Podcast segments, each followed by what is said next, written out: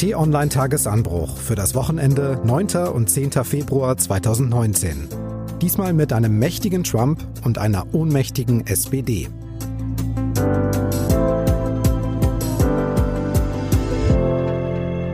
Hallo, ich bin Marc Krüger und begrüße Sie im Wochenende. Und das tue ich gemeinsam mit T-Online-Chefredakteur Florian Harms. Hallo und herzlich willkommen. Und ein extra Hallo an alle, die uns heute zum ersten Mal am Wochenende zuhören. Es kommen immer wieder neue Hörer dazu, das freut uns natürlich und es motiviert. Deshalb möchten wir wieder mit Ihnen auf die Woche zurückblicken und Themen besprechen, die Sie und uns beschäftigt haben und wahrscheinlich auch noch künftig beschäftigen werden. Members of Congress, the First Lady of the United States, US-Präsident Donald Trump ist diese Woche mit einem kleinen Gruß an Ehefrau Melania in eine der traditionell wichtigsten Reden des Amtsjahres eingestiegen. Die State of the Union Address, also eine Art Lagebeschreibung und Regierungserklärung. and my fellow Americans. We meet tonight at a moment of unlimited potential. Diese Rede an die Nation vor beiden Kammern des Kongresses ist meistens im Januar. Dieses Jahr waren aber ausgerechnet dann Teile der Regierung lahmgelegt. Fünf Wochen lang waren einige Ministerien, Behörden, öffentliche Einrichtungen dicht, Hunderttausende Mitarbeiter ohne Lohn. Grund war ein Streit ums Geld für eine Grenzmauer zu Mexiko zwischen Trump und den oppositionellen Demokraten. Keine Einigung, keine Rede. Das war die Position der Opposition und Trump musste nachgeben. Eine Woche später als geplant also legt Trump los. Und wenn man all den Streit, die Beleidigungen, die Auseinandersetzungen bedenkt, hat der Präsident einen recht kuscheligen Einstieg gewählt. hoping that we will govern not as two parties, but as one nation. Zwei Parteien, eine Nation. Ein Aufruf zur Einigung und zur Zusammenarbeit kam auch noch. Florian, Trump hat ja seit den Kongresswahlen im November eine etwas andere Situation.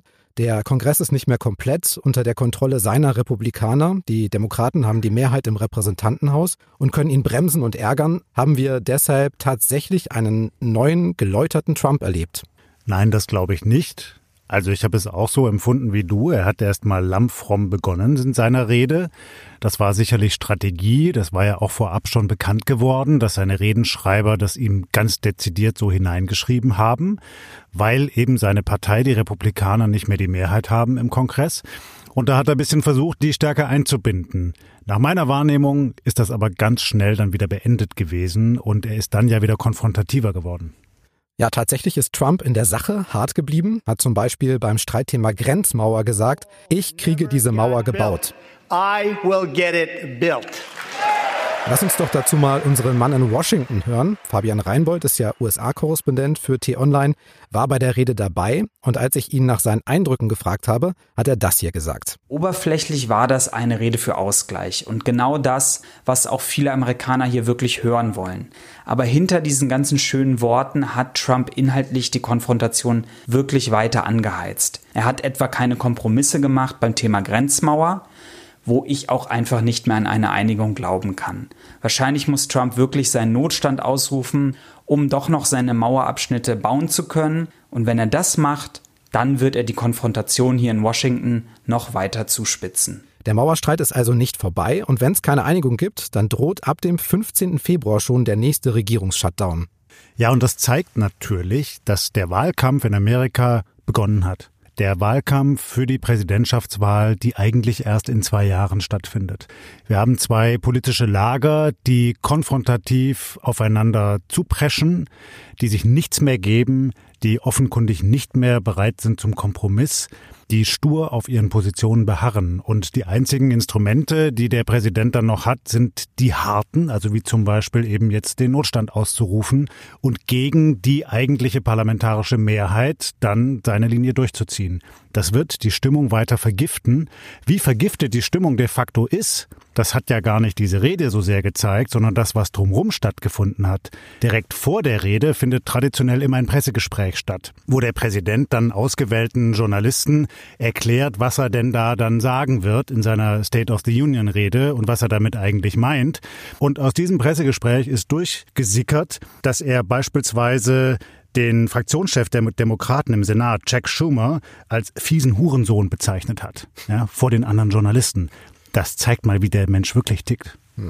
Eigentlich soll es ja auch in dieser Rede, in dieser sehr staatstragenden Rede State of the Union um die Lage der Nation gehen, so ja auch der Name.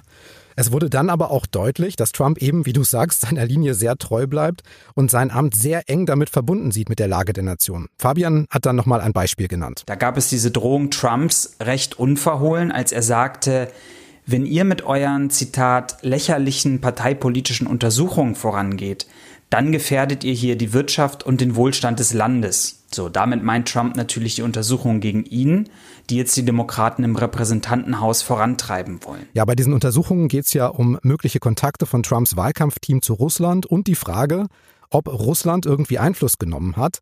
Dieser Streit hat schon einen FBI-Chef, einen Justizminister, seinen Vize und etliche weitere Mitarbeiter das Amt gekostet.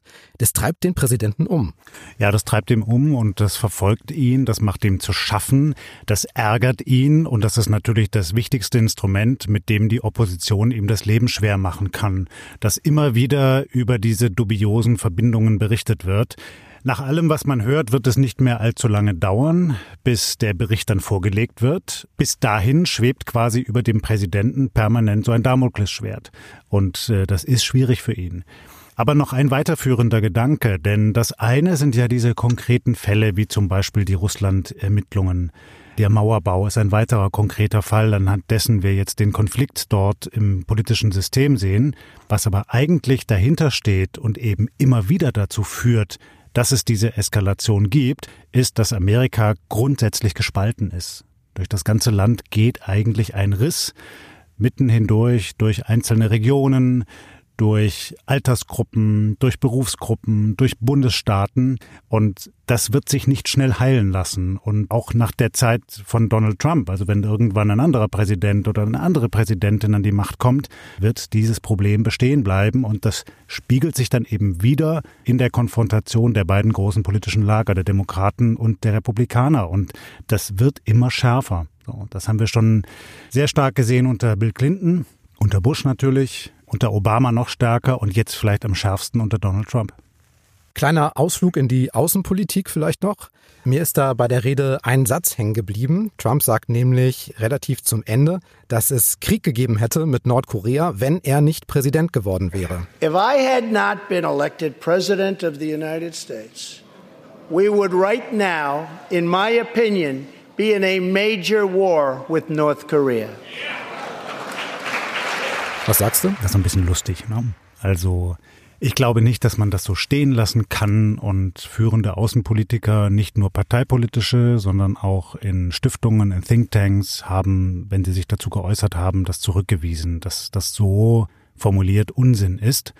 Natürlich interessiert sich der Präsident Trump sehr für Nordkorea. Er will sich sicherlich ein Stück weit damit profilieren. Das heißt, das ist ein Thema, was in Washington hohe Aufmerksamkeit genießt. Das war übrigens schon unter dem Vorgänger, unter Obama auch schon so. Aber ich glaube, wir können nicht so weit gehen zu sagen, dass hätte Donald Trump da jetzt nicht seine Diplomatie gestartet, dass es dann schon längst einen Krieg gegeben hätte.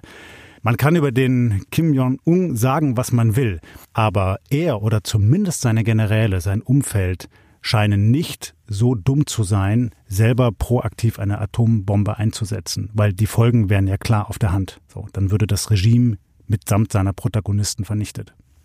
Lass uns zum Abschluss dieses Themas nochmal auf etwas aus deinem Newsletter von Mittwoch zu sprechen kommen.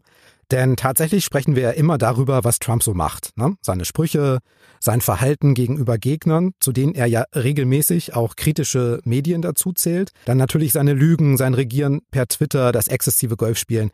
Du hast aber trotzdem am Mittwoch fünf doch recht versöhnliche Gedanken zu Trump aufgeschrieben. Zum Beispiel, dass das amerikanische Regierungssystem trotz all dieser Verhaltensweisen funktioniert.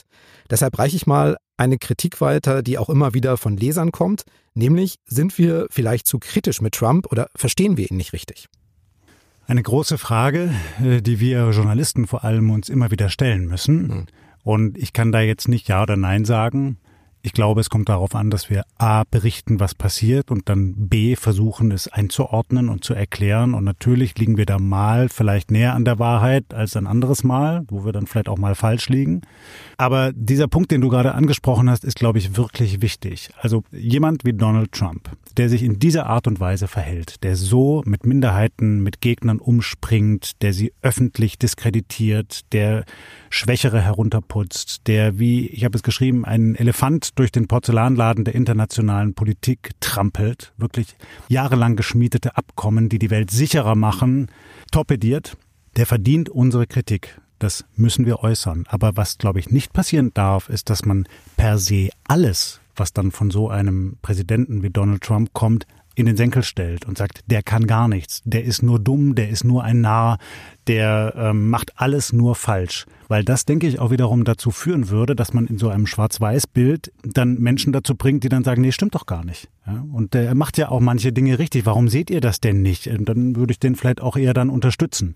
Insofern denke ich, muss man das schon differenziert betrachten. Harte Kritik ja, aber eben an der richtigen Stelle. Und wirklich auch reflektiert, und weil du das jetzt ansprachst, dieses politische System Amerikas ist herausragend. Ja? Also, dass ein Präsident nach zwei Legislaturperioden einfach nicht mehr antreten darf. Und dass immer die Chance gegeben ist, dass dann eben die andere Seite, die bislang nicht so stark vertreten worden ist im Land, an die Macht kommt und ihre Agenda umsetzt. Das hat etwas Belebendes, etwas Erfrischendes, das bringt demokratischen Wandel. Das haben wir hier nicht in der Form in Deutschland. Dann lass uns doch mal über die SPD reden.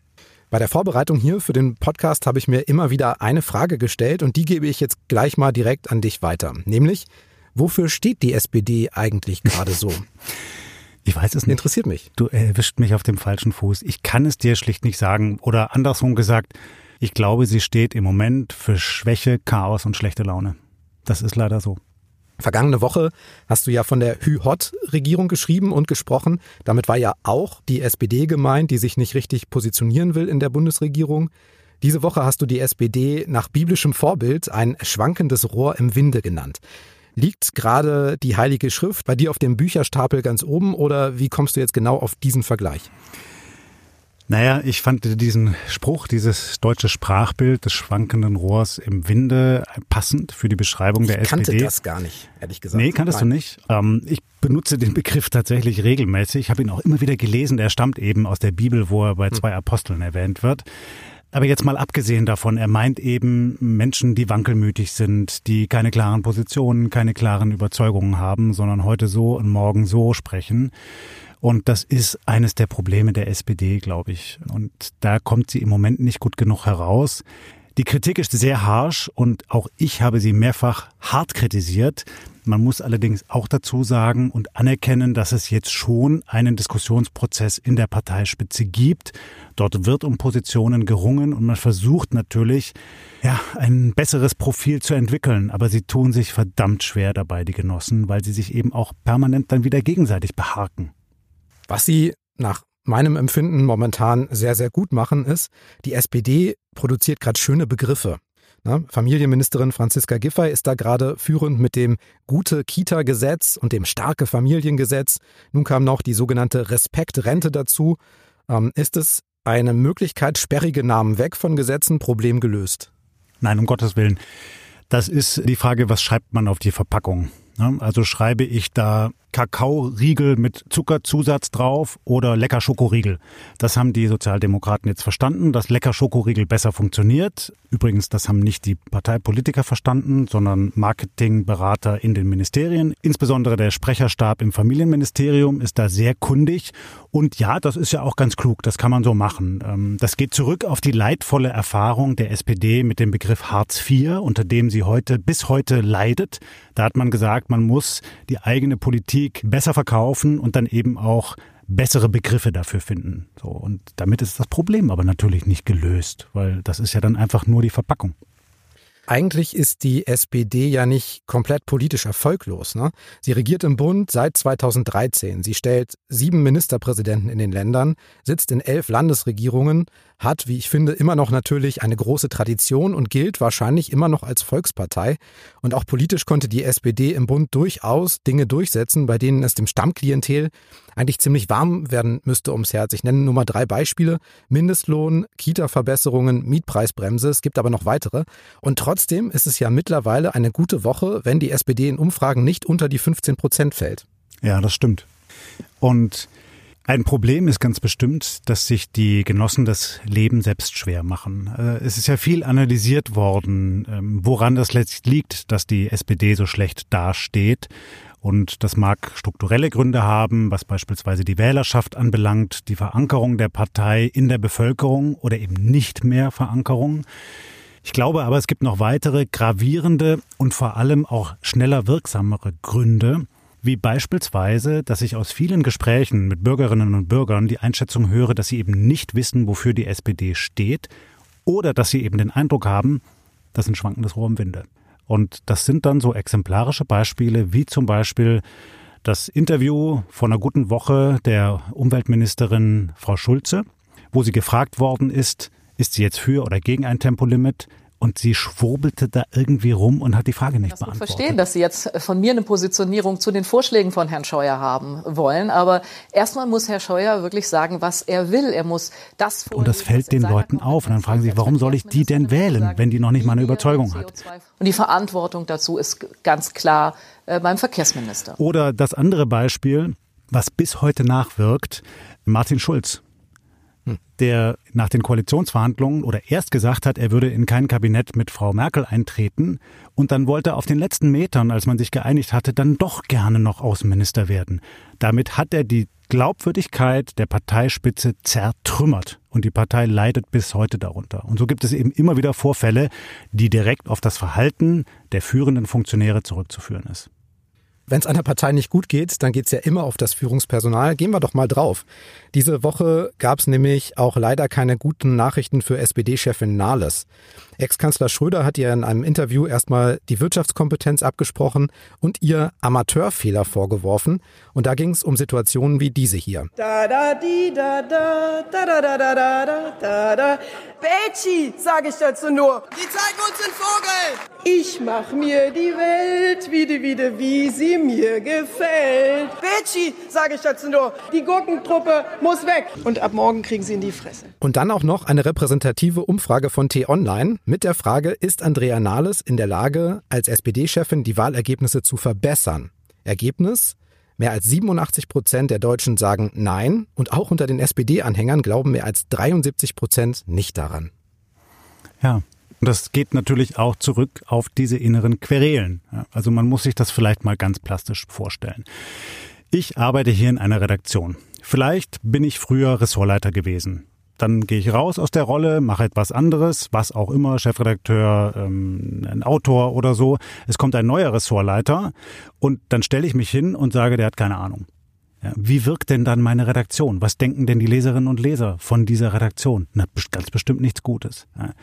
Und dass das bis heute möglich ist, dass sich die Genossen permanent selbst ein Bein stellen, sich gegenseitig torpedieren, sich das Leben schwer machen, das ist eines der Grundprobleme in dieser Partei. Permanente Streitigkeiten. Also ich habe das ja geschrieben im Tagesanbruch am Donnerstag, dass eigentlich kein Tag vergeht oder zumindest keine Woche vergeht, an dem nicht ein ehemaliger Parteichef, nennen wir ihn mal beim Namen, Sigmar Gabriel, in einem Interview, in einem Gastbeitrag, in einem Hintergrundgespräch sich ausführlich darüber auslässt, wie schlechte Arbeit Andrea Nahles mache. Natürlich hat die Fehler gemacht, ja, und ihre Gossenhauer Sprache, ihre Schulhofsprache mit Badgie und so weiter war verheerend für das Ansehen und die Wirkung der Partei. Aber jetzt könnte man ja mal die Reihen schließen und sagen, okay, haben wir verstanden, war nicht gut, jetzt gucken wir gemeinsam nach vorne und wir können nur gemeinsam gewinnen. Die SPD schafft das gerade nicht. So, die ziehen nicht an einem Strang, die stehen nicht hinter der Parteispitze. Dann nochmal ein Blick nach vorne. Nach Lage der Umfragen müsste die SPD sich ja eigentlich gar keine Gedanken darum machen, einen nächsten Regierungschef zu stellen. Da könnte man ja im Prinzip auch sagen, Andrea Nahles nach vorne, ist uns doch egal, wer gegen die CDU-Kanzlerkandidatin Kramp-Karrenbauer verliert. Kann man so sehen, aber das wäre dann auch nicht mehr der Auftrag einer führenden, immer noch Partei in Deutschland, die den Anspruch hat und haben muss, die politische Agenda in diesem Lande mitzugestalten. Wir schimpfen ganz viel auf die Parteien, aber die Parteien sind wertvoll. Sie sind ein entscheidendes Instrument in unserer parlamentarischen Demokratie. Sie stehen im Grundgesetz, sie wirken an der politischen Willensbildung mit, sie organisieren das Personal, für Führungspositionen in den Regierungen, in den Parlamenten und wir brauchen dafür auch eine starke SPD. Es gibt dafür Bedürfnisse, weil es Positionen gibt, die andere Parteien nicht angemessen abbilden weil es Bevölkerungsgruppen gibt, die nicht angemessen vertreten werden, wie beispielsweise viele Menschen in Deutschland, die zu sehr niedrigen Löhnen harte Arbeit leisten. Also nehmen wir die Paketboten, die Kindergärtnerinnen, Krankenpfleger. Praktikanten, viele mehr, die werden im Moment nicht angemessen repräsentiert. Und das hat konkrete Folgen dann. Zum Beispiel für die Berechnung von Renten oder was den Mindestlohn anbelangt oder die Sozialversicherungen oder Mieten in Innenstädten und vieles, vieles mehr. Und es ist nicht so, dass die SPD da gar nichts tut, aber sie ist nicht nah genug dran, offenkundig an diesen Menschen, um wirklich glaubwürdig deren Interessen zu vertreten. Wir brauchen die SPD oder eine Partei wie die SPD weiterhin? Ich glaube ja. Und ich würde mir tatsächlich wünschen, jetzt fernab aller Parteipolitik und fernab eigener parteipolitischer Präferenzen, dass die SPD wieder stärker wird, weil es eben eine Stimme braucht, die die Probleme, die Sorgen und Nöte von Menschen in Deutschland vertreten, die bislang nicht artikuliert werden. Ein Lösungsversuch scheint ja gerade zu sein, soziale Gerechtigkeit und Sozialpolitik wieder mehr zu betonen. Ein Abwickeln der Harzreform, längeres Arbeitslosengeld für bestimmte Gruppen und so weiter. Das hat SPD-Chefin Nahles ja schon gefordert. Ist das der richtige Weg für die SPD? Wieder mehr soziale Ideen, wieder mehr soziales Profil? Ich glaube, es kann äh, ein Teil des Weges sein, eben weil es viele Menschen gibt, denen diese Themen, diese Probleme unter den Nägeln brennen, die den Eindruck haben, sie kommen ein Stück weit unter die Räder in unserer Gesellschaft und wenn die SPD diesen Menschen dann eine Stimme gibt, dann ist das gut und richtig. Und dann stellt sich immer die Frage nach den konkreten Ideen und deshalb denke ich, ist das ein guter Impuls jetzt. Die Frage ist immer am Ende, was kommt dann dabei raus? So, und äh, schafft es die Partei wirklich glaubwürdig zu vermitteln, dass sie dafür jetzt einsteht? Ich traue das der SPD zu, das kriegen die schon hin. Aber sie müssen halt zusammenstehen. Sie müssen das gemeinsam machen. Dann in aller Kürze der Ausblick. Was sollten unsere Hörer jetzt schon über die kommende Woche wissen? Was steht an? Ich habe mir zwei Termine rausgesucht. Am Montag wird im Iran der 40. Jahrestag der von Ayatollah Khomeini angeführten Revolution gefeiert. Und das ist natürlich ein interessantes Ereignis und möglicherweise ein Anlass, nochmal auf die heutige Rolle Irans zu schauen, beispielsweise in den Konflikten in Syrien und im Jemen. Das möchte ich mir nochmal vornehmen. Und am Donnerstag beginnt in München die Sicherheitskonferenz. Da kommen 40 Staats- und Regierungschefs, 100 Minister, Frau Merkel ist dabei. Und auch da wird es um die großen Konflikte in der Welt gehen, also Syrien und die Folgen des Konfliktes für Deutschland, um die Militärkooperation zwischen Deutschland und Frankreich und natürlich auch um den Nordkorea-Konflikt und die Frage, wie man damit künftig jetzt umgeht. Wenn Ihnen unser kleiner Wochenrückblick gefällt, abonnieren Sie den Tagesanbruch doch gerne bei iTunes, bei Spotify, Deezer, Google Podcasts oder auf Amazon Alexa oder Google Home, also kurz überall, wo es Podcasts gibt. Jeden Morgen ab 6 Uhr sind wir mit einer frischen Ausgabe für Sie da, am Wochenende etwas länger. Über eine schöne Bewertung, zum Beispiel 5 Sterne bei iTunes, freuen wir uns ganz besonders. Wir hören uns, für heute sagen wir aber Tschüss, bis zum nächsten Mal. Tschüss und bleiben Sie uns gewogen.